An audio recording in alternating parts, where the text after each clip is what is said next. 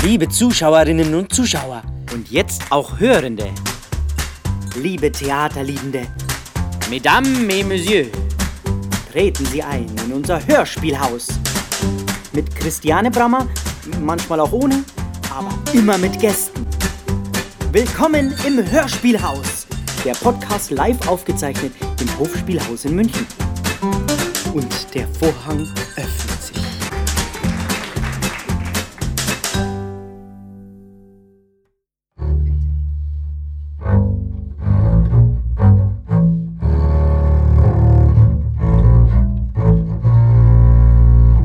Kontrabass. Ein Stück von Patrick Süßkind. In der Hauptrolle der Kontrabass und Michael A. Grimm. Gestern durfte ich der Hauptprobe beiwohnen, die mich wirklich sehr beschäftigt und beeindruckt hat und ich musste sehr viel lachen. Und abends habe ich mir überlegt, wie heißt eigentlich der Mann, der mit diesem Kontrabass zusammen in einer schalldichten Wohnung lebt. Lieber Michael, wie heißt der Mann? Wie heißt der Hauptdarsteller? Das ist ja das Schöne, der hat gar keinen Namen. Wieso ist das schön? Hm, Ich glaube, das tut immer leicht, wenn man was anwenden kann auf sich selber, wer es möchte, wenn es gar nicht festgelegt ist. Aha, Ist eh genug festgelegt. Der Name ist unwichtig. verstehe. Aber er sagt, es ist ja so, als Zuschauer wohnt man ja bei, in, ist man eingeladen in dieses schalldichte Zimmer und der Mann ohne Namen erzählt den Zuschauern eine Geschichte. Eigentlich gar keine Geschichte. Der, der hat Besuch. Ja. Man ist da zu Besuch bei diesem Kontrabassisten in seinem Wohnzimmer. Ähm, das ist eine Situation und die, die bleibt die ganze Zeit bestehen. Und der erzählt, aber äh, keine Geschichten, ja, ein bisschen Geschichten vielleicht auch, aber er erzählt eigentlich aus seinem Leben, er erzählt über den Kontrabass, er erzählt über das Orchester und er redet über die menschliche Gesellschaft. Er philosophiert ein bisschen rum, manchmal mehr, manchmal weniger sinnvoll, aber es ist einfach nett, bei ihm zu Gast zu sein und manchmal ein bisschen grauslig, bei ihm zu Gast zu sein. Aber das ist schon die Frage, die ich mir gestellt habe. Warum lädt er plötzlich Leute zu sich ein? Wo er doch immer allein ist. Ja, ja, aber diese seltene Gelegenheit, er ist ja eigentlich kein echter Misanthrop, ja. Diese seltene Gelegenheit, die möchte er dann doch ausnutzen. Dass, wenn einer mal, das, also ein paar Leute zu ihm gekommen sind, um, um bei ihm zu sein, sonst ist er immer allein in seiner Wohnung, ja. Dann, dann mag er das, dass er mal nicht nur sich selber hat, dass er das ein bisschen veräußern darf. Das ist kein echter Dialog, aber dass ihm jemand zuhört. Gibt einen Satz in dem Stück, da sagt er, kein Mensch hört mich. Das ist, glaube ich, ein zentraler Satz. Der Kontrabass wurde ja von Patrick Süßkind als Hörspiel geschrieben für den WDR. Genau, als äh, Einakter äh, 1980. Und dann hat 81 der äh, verehrte Kollege Schmiedinger, der aus Oberösterreich stammt und dann gleich diese etwas süddeutsche Einfärbung gut übernehmen konnte, als erstes aufgenommen für den WDR als Hörspiel. Und war das dann so ein großer Erfolg, dass dann Herr Süßkind gefragt worden ist, daraus ein Stück zu machen? Ähm, es, ja, also der Nikolaus Barilla hat dann 83 die Uraufführung gespielt im Volkstheater und äh, das wurde veröffentlicht. Als, genau darfst mich das nicht fragen, weil ich war jetzt nicht beim Verlag dabei. Und ich war, ich war in den 80ern im Volkstheater. Ich habe den Parille damals gesehen. Hat mich beeindruckt, damals das Stück, und begleitet durch mein Leben, dass ich es jetzt auch spielen kann. Wie es genau war, darfst mich jetzt leider nicht fragen. Da bin ich dramaturgisch ein bisschen zu äh, unterbelichtet. Auf jeden Fall kam es 83 raus, das kann ich da sagen, im Volkstheater. Und der Parilla spielt es, glaube ich, immer noch. Äh, Jahrzehnte jetzt und mh, dann war es ein durchschlagender Erfolg und wurde auf allen Bühnen rauf und runter gespielt. Warum ich selber draufgekommen bin, dass der Kontrabass hier ins Hofspielhaus so gut passt und ich hoffe, dass es demnächst tun wird. Eigentlich war ja die Premiere jetzt am 28. Januar geplant. Wir warten und harren der Dinge. Wie ist das für dich als Schauspieler? Ihr seid ja jetzt fertig. Morgen gibt es die Generalprobe. Ähm, beziehungsweise, wenn der Podcast dann ausgestrahlt wird, gab es schon die Generalprobe. Also ihr seid fertig geprobt. Äh, wie ist das für dich, diese Situation, dass du etwas probst und es noch nicht so ganz rausgeht? Mm, ist, ist nicht ganz rund, weil wenn man was lange probt, dann möchte man es endlich unter die Leute bringen und möchte Reaktionen haben und möchte äh, es in der Praxis bewiesen haben, was man so halb theoretisch, halb praktisch gearbeitet hat. Aber mm, ein bisschen gewohnt ist man es ja in unserem Beruf. Es gab also große Repertoire-Theater, machen das manchmal, dass es Vorproben gibt, noch in der alten Spielzeit, dann kommen die, die, äh, die Ferien dazwischen und dann gibt es nur noch kleine Wiederaufnahmen, um dann die Premiere rauszubringen. Insofern, ich kenne es schon, aber schöner also natürlicher im Fluss wäre es natürlich, wenn ich es jetzt spielen dürfte, aber ähm, was gibt's Besseres, als einen Lockdown damit zu verbringen, was hoffentlich Schönes zu produzieren? Ich beschreibe mal ganz kurz, wie das, wie das Bühnenbild ist. Man sieht eben einen Mann, der in einer Wohnung ist. Man sieht auch diese Schaumstoffteilchen, dieses eben ganz abschotten, das, dass der ja Schalldichte genau. Genau, das ja. Schalldichte. Äh, es ist, äh, es hat etwas sehr Zentrales, einen Kühlschrank, aus dem er sich immer Getränke nimmt. Er ist ein, ein, ein eifriger Trinker von Dingen, sagen wir mal Bieren. Ja, gegen den Feuchtigkeitsverlust, den gegen man den Feuchtigkeits erleidet, wenn man sehr viel Kontrabass spielt, weil das körperlich nämlich so anstrengend ist. Mhm. Und Ansonsten gibt es da ein, zwei Möbelstücke noch und ein Bild von Schumann, den er sehr verehrt. Er, er Schubert.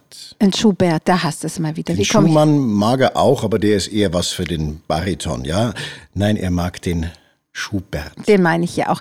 Der kommt ja dann auch vor, dass er für einen äh, Direktor in Steyr, das fand ich so schön, wer nämlich Österreich kennt und Steyr kennt, weiß, uiuiui, da hat der Schubert 22-jährig eben etwas ganz Tolles geschrieben, das erzählt er auch. Er erzählt eigentlich alles. Äh, man kann eigentlich in diesem Stück auch unglaublich viel lernen. Ja, ähm, direkt und indirekt kann man was lernen, glaube ich.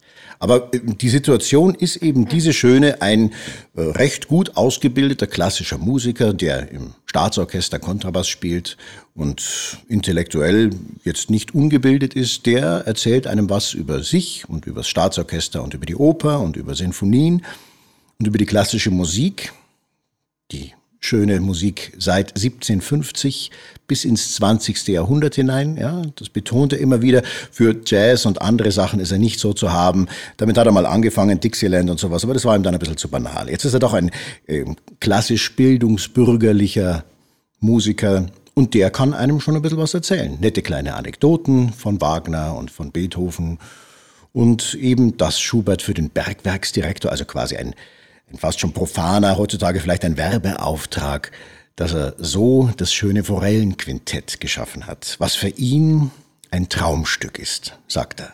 Das Traumstück für einen Kontrabassisten. Aber er erzählt auch was über den Bass, möchte einfach auch, wie viele Seiten er hat und äh, wie er gespielt wird. Der Bass hat natürlich wahnsinnig viele Seiten.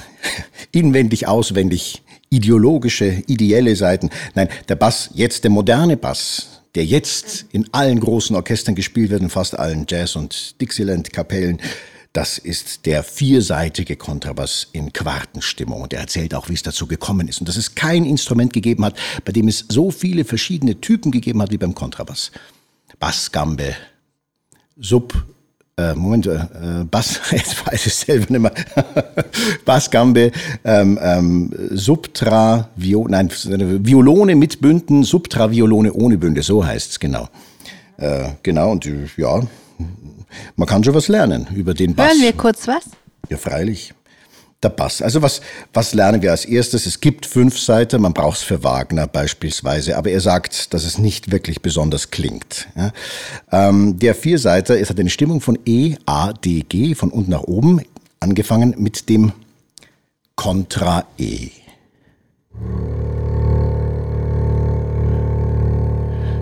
Fast an der Grenze des Hörbaren, auf jeden Fall an der Grenze dessen, was man einen normalen Ton bezeichnen kann, sagt er, unser Bassist.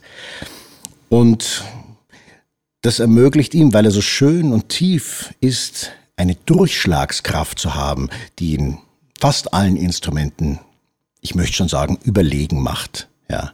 Also eine Trompete oder Flöte klingt lauter, denkt man, sagt er, stimmt aber nicht. Keine Durchschlagskraft. Der Bass hat Durchschlagskraft.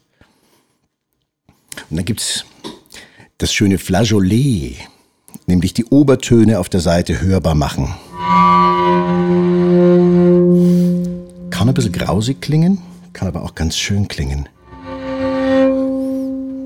Und man hat nach oben hin fast keine Grenzen. Äh, in dem Stück kommt ja auch vor, er vergleicht äh, dieses Instrument mit einer Frau, die er irgendwie nicht hat. Gell? Also das ist ja so. Ja, also ein einsamer Mann, der da sehr profund in seinem Spezialwissen ist, aber nicht unbedingt profund in Sachen Sozialleben. Der erzählt natürlich auch über sein Liebesleben und über fehlende Frauen. Ein schöner Satz ist auch, wissen Sie, was ich brauche? Ich brauche immer eine Frau, die ich nicht kriege. Und dann beschreibt er eine schöne Situation eben an der Oper. Da gibt es eine Sängerin, die schätzt er sehr, die mag er sehr, die ist anrührend, beinahe anrührend. Die heißt, na, das verraten wir jetzt vielleicht nicht, aber, aber von der erzählt er und es wird immer klarer. Ich denke, er, er öffnet sich mit der Zeit immer mehr diesem erstmal nicht ganz so bekannten Publikum, was, was bei ihm im Wohnzimmer sitzt. Und der öffnet sich dann immer mehr und dann kann man so ein bisschen in seine Seele hineinschauen. Und dass er Sarah nicht nur mag und dass sie eine große Bedeutung für ihn hat. Und alles, was er hat, ist halt dieser Bass. Ja, also viel mehr hat er nicht. Aber er erzählt doch auch, dass die Sarah, jetzt haben wir sie doch genannt, die Sarah, gell, da sagt er auch irgendwas. Das hast du doch gesagt. Das habe ich doch gesagt, weil ich es mir gemerkt habe, weil er, ähm, dass die Mezzosopranistin ist. Richtig. Und da zählt auch auf, was sie alles singt. Sie singt jetzt erst kleine Rollen, aber eine der großen Rollen ist würde er sich wünschen, dass es mal die Dorabella sie singen ja, würde. Ja, er ist überzeugt, dass sie eines Tages die Aida oder die Dorabella oder die Butterfly singen wird. Ja. Und dann dürfen wir auch immer ein paar schöne Musikausschnitten lauschen. Also er zeigt den Leuten auch ein bisschen was, er bildet sie richtig weiter und er lässt sie so ein bisschen in seine Seele schauen eben. Die Arie der Dorabella ist was, dem hört er gern zu. Leider singt nicht die Sarah, das hätte er gerne, aber es rührt ihn sehr an. Das finde ich auch sehr schön, dass man äh, von ihm sehr viel erzählt bekommt als Zuschauer, aber gleichzeitig, wenn dann äh, diese Musikausschnitte kommen, äh, dass man seinen eigenen Gedanken auch so nachhängen kann. Und auch diese, diese Sehnsucht, mhm. die er hat, die erfährt man in der Musik. Und das ist ja das, was die Musik eigentlich überhöhnt ist. Die, die, Musik überhöht die Gefühle noch eins weiter. Das ist ja das Schöne im Gegensatz zum Schauspieler. Die Frage möchte ich dir auch stellen. Ist ja als Sänger ist ja so, dass man ein größeres Korsett hat. Ja, also man, oder auch als Musiker, man hat Noten und die muss man ausfüllen und wenn man sie sehr gut ausfüllen kann, ist man ein guter Sänger oder eben auch ein guter Bassist.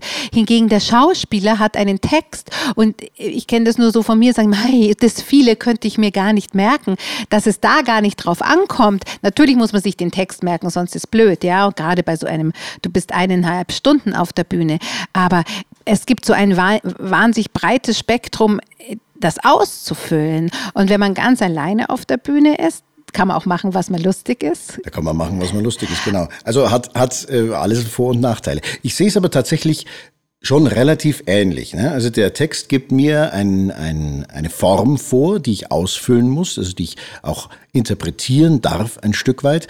Und das ist vielleicht die, der Unterschied zum Sänger, ähm, dass man als Schauspieler eher gewohnt ist, ein bisschen weiter rauszugehen aus der Form, dass man zur Not ein paar Wörterchen umschmeißt oder was einfärbt mit dem Idiom oder mit einer Haltung, die das Original, ich sag mal, noch eher verändern kann oder vielleicht sogar umkehren kann. Das beste Stilmittel ist äh, Ironie. Ja?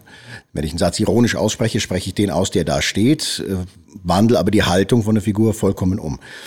Mm. Insofern, ich sehe es aber schon ähnlich aus, dass ich was interpretieren darf. Ich bleib sehr, sehr, sehr nah beim Süßkind-Text. Ein paar Sachen haben wir rausgekürzt, weil er doch schon relativ alt ist und ein bisschen angepasst, aber sehr, sehr wenig. Und das lockt einen auch, weil der, der Patrick Süßkind eine Sprache gewählt hat, an die man sich gewöhnen muss, also an die ich mich jetzt sehr gewöhnen musste von diesem Bassisten, die manchmal intellektueller sein möchte, als sie ist, die unlogisch ist, nicht immer richtiges Deutsch, der in den Zeiten hin und her springt, in, in der Ein- und Mehrzahl hin und her springt, ein bisschen im Idiom, manchmal relativ hm, Schriftdeutsch, Hannovranisch und dann doch sehr süddeutsch eingefärbt. Ähm, das interessiert mich. Was bewegt die Figur dann? Und wie du schon sagst, ich lerne nicht Text aus und gebe den Text wieder Ich spiele eine Figur mit einer Haltung. Gibt ein schönes Solostück von Franz Xaver Krötz, zum Beispiel das Wunschkonzert, da wird kein Wort gesprochen. Ja? Da geht die Figur nur durch Situationen und das ist das Spielen. Und ob ich jetzt ähm, den Text habe oder was anderes, reine Regieanweisungen, die mich, diese Figur, durch die Situationen gehen lassen, ist eigentlich unerheblich. Und was ich spielen muss, spielen darf, das sind lauter Situationen, in denen er ist. Georg Büttel ist der Regisseur. Ja. Er hat hier im Hofspielhaus auch den Jedermann inszeniert und wird im Sommer Zwei Männer nackt nochmal inszenieren. Eine wunderbare Komödie. Also er wird das Stück Zwei Männer nackt inszenieren. Er- Ich glaube, er behält die Klamotten an. Er behält die Klamotten an, die Männer nicht, weil sonst geht's ja nicht. Von Sébastien Thierry, ein, ein für mich großartiger äh, Komödienschreiber aus Frankreich. Mm, Ihr kennt euch länger schon? Ja, der Georg ist ein ständiger oder fast ständiger Begleiter meiner Schauspielkarriere. Wir haben uns nämlich schon auf der Schauspielschule kennenlernen dürfen. Da hat er Dramaturgie gest- studiert an, an der Bayerischen Theaterakademie. Ich Schauspiel und wir hatten einen gemeinsamen Freund, den Sebastian Betzel, den viele auch aus den Eberhofer-Krimis kennen. Und wir haben während der äh, während der Schauspielschule schon erste Projekte miteinander gemacht. Insofern äh, leider nicht ständig miteinander arbeitend, aber Gott sei Dank immer wieder. Und eure Zusammenarbeit, äh, wie muss ich mir das vorstellen? Wer ist da dominant, der andere rezessiv? Befruchtet ihr euch gegenseitig, wenn wir schon in den, Ja, in den jetzt nicht biologischen biologisch, aber ja, ja, nicht ganz biologisch, so, das, das unterlassen wir dann doch. Äh, Meine Frau war jetzt meistens anwesend. Wir mussten das jetzt auch Corona-mäßig natürlich so ein bisschen klein halten und die ersten Proben haben so ausgesehen, dass der Georg mich besucht hat als ein Haushalt bei mir zu Hause und der saß bei mir und wir haben den Text behandelt. Und wir haben gelesen und ein bisschen gekürzt und ein bisschen über Haltungen gesprochen und wieder gelesen und wieder gelesen und wieder gelesen. So, ähm, so sah es aus, sehr äh, uninfektiös. Ähm, und ich glaube, das Schöne ist, wenn man sich lange kennt und wenn man einander kennt und die Haltung vom anderen auch ganz gut kennt, dann braucht es gar nicht so viel äh, harte Auseinandersetzung, um zusammen zu einem Konsens zu kommen oder zu einer Synthese. Sondern äh, wenn ich schon merke, ihr möchtet das streichen und ich möchte es behalten, dann diskutieren wir das und entweder fällt es, also nach einer Woche ist es dann weg oder ist es noch da und dann ist es für den anderen klar, der eine hat gewonnen oder der andere hat gewonnen, ja oder ähm, wir respektieren uns auch so schön, dass jeder über den Vorschlag des anderen nachdenkt, dass es nie darum geht, es ist eine Machtfrage äh, oder eine Interpretationsfrage. Ach, ich möchte es aber die Figur mehr in die Richtung bringen oder ich möchte es bei mir in die Richtung bringen, mh, sondern man man weiß genau, wo der andere hin will. Man probiert aus, ob das für einen selber mittragbar ist. Also der Georg genauso wie ich. Und dann kommt dabei was raus, mit dem alle leben können. Und nicht nur leben können, vielleicht sogar zufrieden sind. Das Stück ist, behandelt ja die Einsamkeit. Ja. Wirklich, also es ist nicht nur Alleinsein, sondern dieser Mann ohne Name ist einsam. Jeden Tag, wenn er zur Probe geht und wenn er ins Orchester geht, da ist er nicht allein, aber er ist immer einsam, ja. Das offenbart er dann auch. Das ist natürlich eine schöne, offene Stelle, wo man merkt, dass er, dass er sich wirklich auftut und dass er nicht mehr versucht, ein, ein Bild von sich hochzuhalten, sondern er lässt einen tief reinblicken in die Seele und was vielleicht gerade zu äh, Lockdown-Zeiten nicht schlecht ist, zu sehen, wie Menschen mit, Eins äh, mit Einsamkeit umgehen, ja. Du bist ja ein sehr viel beschäftigter Film- und Fernsehschauspieler auch. Und da ist es ja auch so, also man reist irgendwo hin und sitzt, ähm, wenn man oft auch alleine irgendwo, ist man unter Umständen auch einsam. Sind das Dinge, die, die aus diesem Stück heraus, wo du auch Parallelen, obwohl deine Familie zu Hause hast, du hast deine Frau angesprochen, dass du diese Situationen schon auch aus deinem Berufsleben oder aus deinem Leben kennst? Die kenne ich aus meinem Leben auf jeden Fall. Äh, Also ich muss ja eigentlich alles, was ich spiele, ein Stück weit kennen. Also mein Job ist ja, äh, ein Leben zu leben und ich mag es, wenn das Leben möglichst vielseitig ist und wenn ich daraus dann viel nehmen kann für alle Figuren, die ich mache. Ein sehr geselliges, aber auch ein sehr einsames Leben. Und wenn ich mich in einer Lebenssituation befinde, dann dann suche ich mir auch immer neue Erfahrungen. Also ganz blöd, jetzt, ich habe jetzt gedreht in Nordfriesland, äh, Ostfriesland, Verzeihung, äh, da war ich allein in einem Ferienhaus, alle Kneipen haben zu, man ist angewiesen, äh, die Quarantäne zu wahren und sitzt dann in einer leeren Ferienwohnung auf einer leeren Straße in einem leeren Touristikort und ist allein. Und ist mir dann einsam?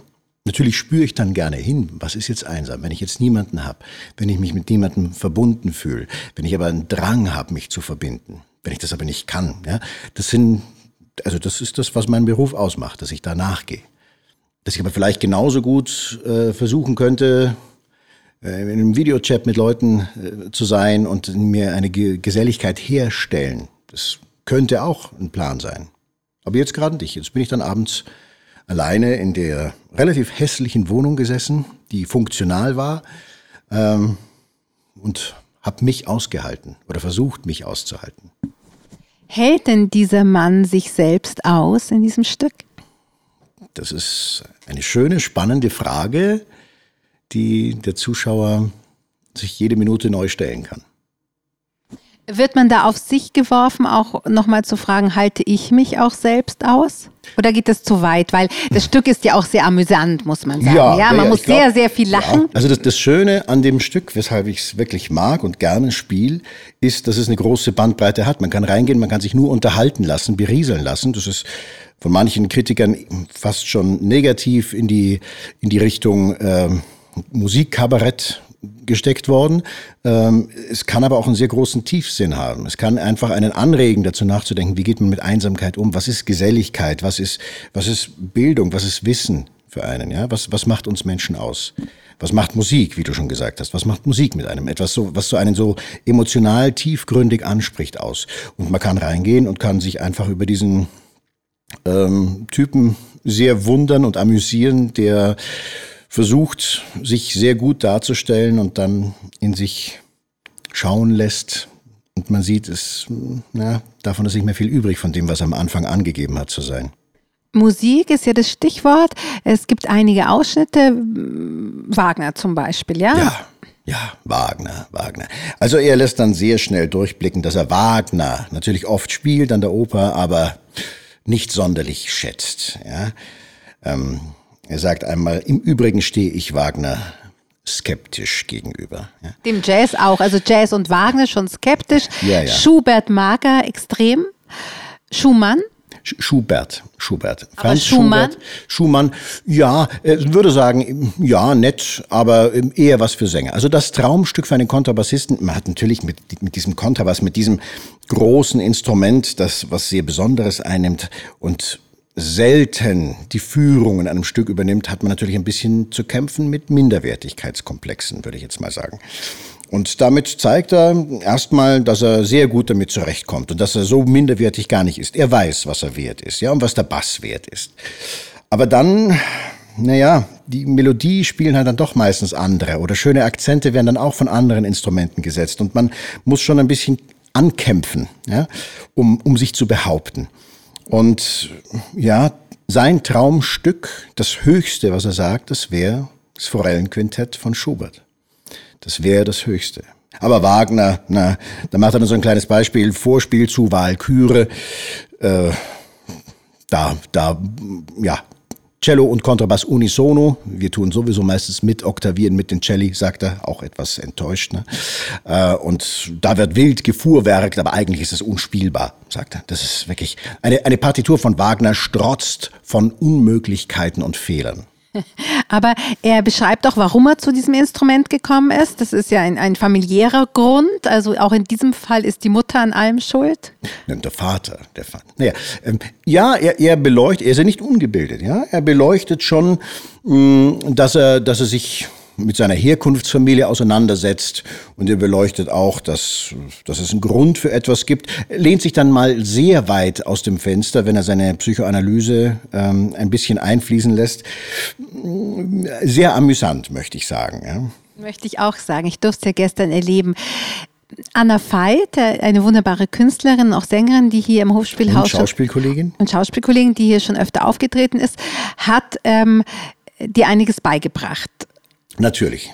Die Leviten. Nein, die, ähm, die Anna, äh, ich durfte letztes Jahr mit ihr zusammenarbeiten. Da war sie mein Engel und ich war ihr Partner beim, beim Brandner Kasper bei einem Singspiel. Und die Anna ist ja gelernte Kontrabassistin, insofern die erste, die mir eingefallen ist, weil sie eben auch Schauspielerin ist, dass ich sage, du, ich mache einen Kontrabass hilf mir mal ein bisschen. Also ich habe eine leichte Vorbildung, ich habe Cello gelernt, deswegen mit einem Streichinstrument auch mit einem relativ großen umzugehen, fällt mir jetzt nicht allzu schwer, aber der Bass ist dann doch nochmal eine andere Nummer, ein anderer Bogen, kein französischer, sondern eine deutsche Bogenhaltung und eine andere Stimmung und man muss aufgrund der Größe anders greifen, also ein ganz anderer Fingersatz.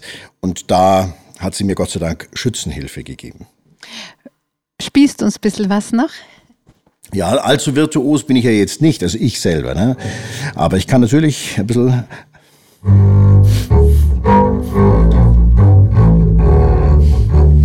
Du hast großen Wert darauf gelegt, dass dieses Instrument ein ganz wunderbar tolles ist, ja, weil es ja das ist, ähm, was ihn ausmacht. Äh, wir durften Gott sei Dank von Herrn Erben, das ist ein alter äh, Instrumentenbauer, also er, er ist so nicht alt, alt. ist er nicht, aber ein alteingesessener Geigenbauer, genau, äh, Peter Erben aus München. Und das war ja das Schöne in der Vorbereitung dieses Stücks, dass wir gesagt haben, es wäre schön, wenn es ein Bass ist, der jetzt nicht einen Glauben macht, hm, das ist doch kein Staatsorchester-Schauspieler, sondern einer, der was hermacht. Und der Herr Erben hat uns ein eigenhändig gebautes Stück übergeben, das ich jetzt in meinen Händen halte, einen ganzen Bass auch. Ich bin ein relatives Brackelmannsbild, insofern tut ein ganzer Bass auch gut. Oft wird nur ein Dreiviertelter gespielt. Aber auch im Orchester ein Dreiviertel oder Kinder spielen nur Dreiviertel? Nein, also es gibt sieben Achtel, ein Dreiviertelten, es gibt einen halben Bass. Also als Kind als wirklich kleines Kind kann man gar nicht anfangen mit dem Bass spielen. Man braucht doch eine gewisse Größe. Ähm, aber viele wollen dann auch, weil es leicht zu transportieren ist, äh, gerade kleinere Kombos, die viel umeinander fahren, die wollen gerne einen Dreiviertelten. Ja? Aber ein Ganzer ist natürlich einfach größer und hat äh, ein bisschen mehr Wumms. Und in einem großen Sinfonieorchester brauchst du natürlich einen Ganzen. Die sitzen ja dann immer nur so ein bisschen drauf oder stehen die die ganze Zeit? Man kann stehen oder sitzen, aber das ist dann so ein, ein Stuhl eher in, in Barhockergröße. Das heißt, man braucht nicht einmal ordentlich aufstehen. Man kann allerdings auch gar nicht ordentlich aufstehen.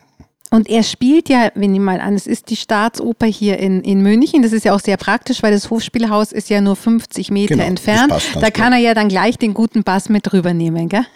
Das passt insofern sehr gut. Wir machen es, wir legen es nicht ganz konkret fest, wo es ist, aber ähm, ich sag mal, gerade hier, da wir jetzt äh, nicht weit weg sind vom Nationaltheater, äh, deutet vieles darauf hin, dass er eben drüben spielt. Und das Süßkind hat es auch so angelegt, aber es wäre natürlich übertragbar. Wir machen es nicht zu konkret, ja, an welchem Haus das ist. Ähm, er spricht eben süddeutsche Mundart und erwähnt ein paar Dinge, spricht aber nie von München konkret. Und ähm, es gibt Gastdirigenten, die namentlich genannt werden oder sowas. Aber das ist nicht zu konkret bleiben, aber man kann es ja konkret nehmen, das ist das Beste eigentlich. Er sagt ja auch, er ist ja nicht mal in der ersten Reihe, sondern er ist bei den Tuttis. Ne? Das ist Bei so. den Tutisten, ja genau. Das ist eben, ja, weil ein Orchester ist nämlich, sagt er, und muss sein ein streng hierarchisch gegliedertes Gebilde. Dessen ist er sich schon bewusst, ja. Und am ersten Pult sitzt eben der Solist und neben ihm der stellvertretende Solist und am zweiten Pult der Vorspieler und dann der stellvertretende Vorspieler und ab dem dritten Pult, da kommen dann die Tutisten. Und er ist eben Tutist und er beklagt sich auch nicht. Ja, und er, er weiß, was er wert ist. Aber er, hat, er ist Realist auch, sagt er ja. Und, und, und er weiß sich zu fügen.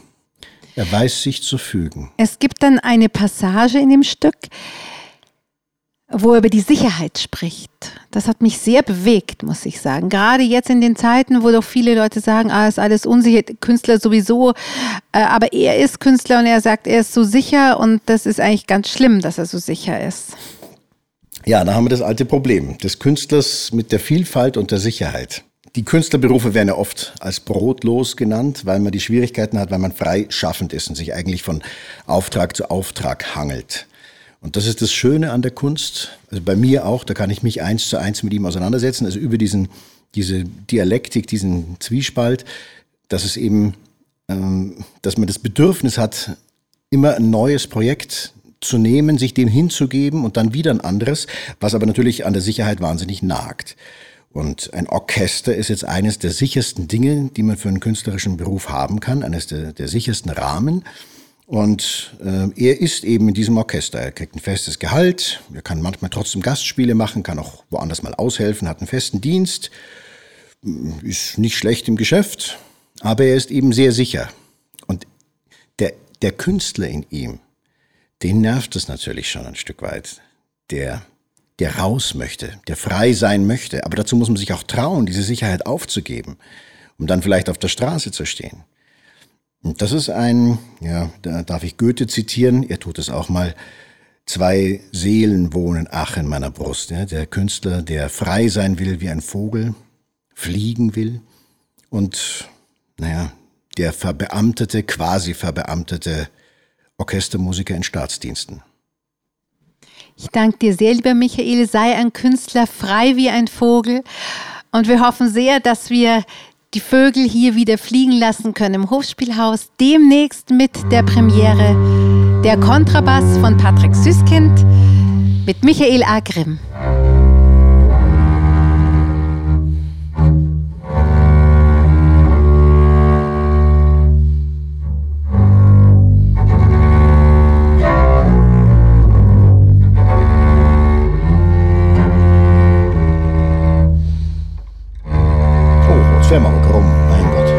Ich muss ein bisschen üben. Üben, üben, üben. Viel Geduld. Viel das will der Geduld. ja nicht, gell, der Mann. Der, der übt überhaupt nicht. Der ist Na ein bisschen doch, faul. Ab und zu übt er schon. Er sagt immer, er übt nicht. Aber Er wir sagt üben mal, hier. er übt nicht, aber er sagt auch mal, er übt. Und wir hier im Hofspielhaus, wir üben. Danke.